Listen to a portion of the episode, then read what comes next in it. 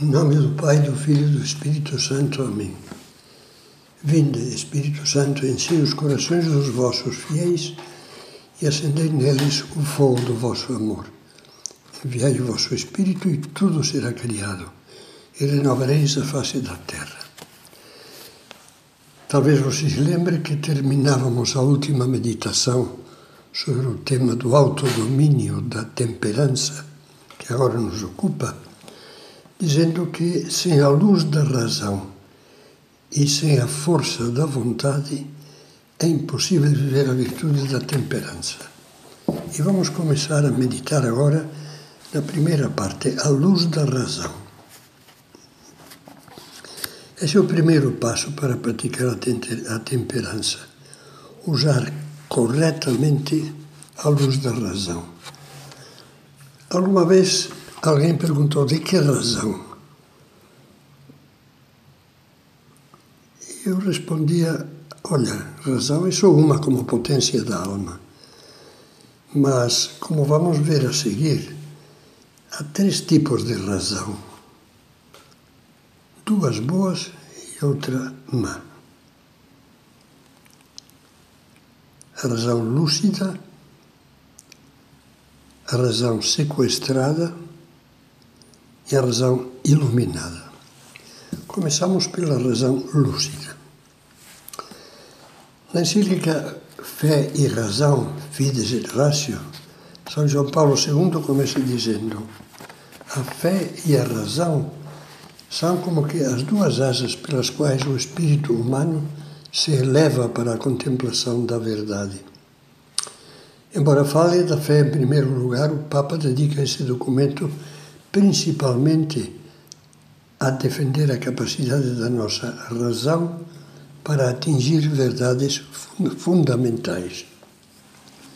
A razão humana é como que uma faísca do entendimento divino que nos foi dado juntamente com a alma espiritual. É uma luz, é uma janela da alma, dessa alma nossa criada à imagem e semelhança de Deus que está aberta à verdade, à verdade sobre nós mesmos, sobre a vida, sobre o mundo e sobre a Deus. Em suma, Deus nos dotou de uma potência que pode captar a verdade.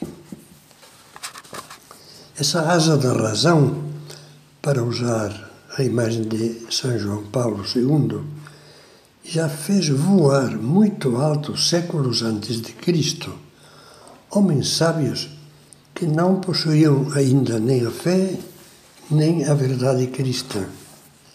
Mas há um grande patrimônio de verdades objetivas, naturais, que foram captadas ao longo dos milênios pelos grandes filósofos, pensadores e mestres, mestres espirituais do Ocidente e do Oriente, alguns deles verdadeiros gigantes gigantes da inteligência e do espírito. Quero agora limitar-me, para não sair do tema dessa série, às verdades sobre as virtudes, tendo em vista principalmente a virtude da temperança.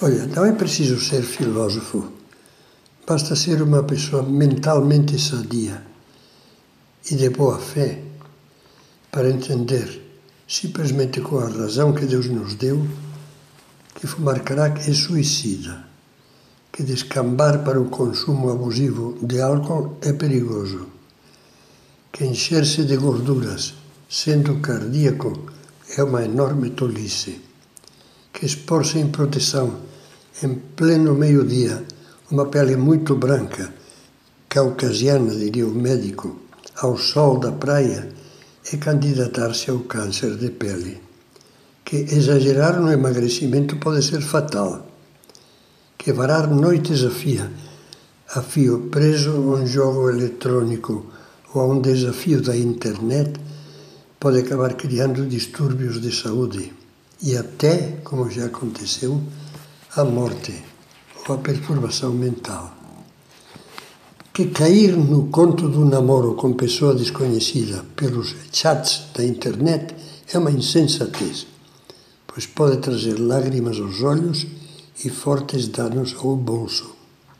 Que deixar-se arrastar como um bicho descontrolado pelo apelo imediato do sexo, além de desumanizar a pessoa e aviltar o amor, pode levar ao contágio de doenças graves ou armadilhas muito bem armadas por pessoas inescrupulosas.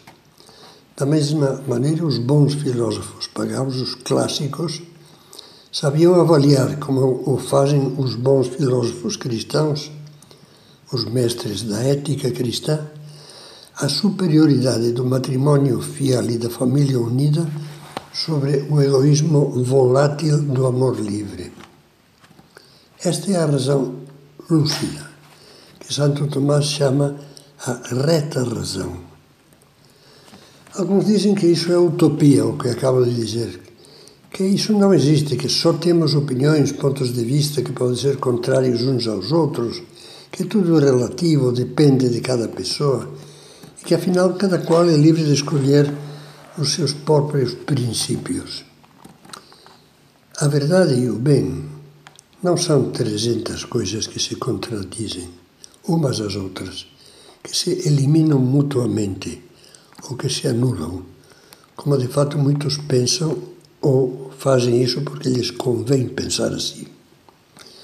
Matar um inocente será sempre um ato radicalmente contrário à reta razão, mesmo que muitas pessoas o aprovem ou se torne permitivo pelas leis de muitos países, como no caso do aborto e da eutanásia. O vício das drogas será sempre um mal, algo anormal, mesmo que pela força dos costumes acabe tornando-se comum em grande quantidade de festas e comemorações, como acontece em tantos países. Ser infiel à esposa ou ao marido será sempre uma traição. Por isso, acho que você que me escuta aprenderá facilmente a distinguir, e é muito importante que eu faça, muito mesmo, entre o que é normal e o que é comum. Muitas pessoas chamam normal ao que socialmente se tornou comum, o que é uma falta de racionalidade notável. Fixe bem atenção neste ponto, que é um ponto crucial nos tempos atuais. Com esse critério estatístico que declara normal o que a maioria das pessoas acaba fazendo, teríamos que admitir que na Alemanha nazista, na longa época em que, por enfeitiçamento coletivo, a maioria do povo apoiava Hitler, dado que se tinha tornado comum perseguir e até matar os judeus, então isso seria normal, de acordo com esse modo errado de pensar. No entanto, sob qualquer ponto de vista que se adote, esse crime infame foi e será sempre aberrante, tudo menos normal. Digo isso para que fiquemos precavidos em face dos critérios de moral estatística, que muitos jornais, revistas, programas de TV, conferencistas e professores de todos os níveis e mesmo governantes usam como argumento. Com isso criam um monstro que suga o raciocínio, que bestifica o ser humano, que o torna massa manipulada. O monstro cego do hoje em dia todos pensam assim, ou do todo mundo faz, como se isso justificasse, como se isso fosse um raciocínio lúcido. Não é. Está claro, portanto, que temos muita necessidade de possuir uma razão lúcida, aberta com transparência à verdade objetiva e ao bem. Eu termino aqui essa reflexão sobre a razão lúcida. Vou continuá-la depois na próxima, na próxima meditação.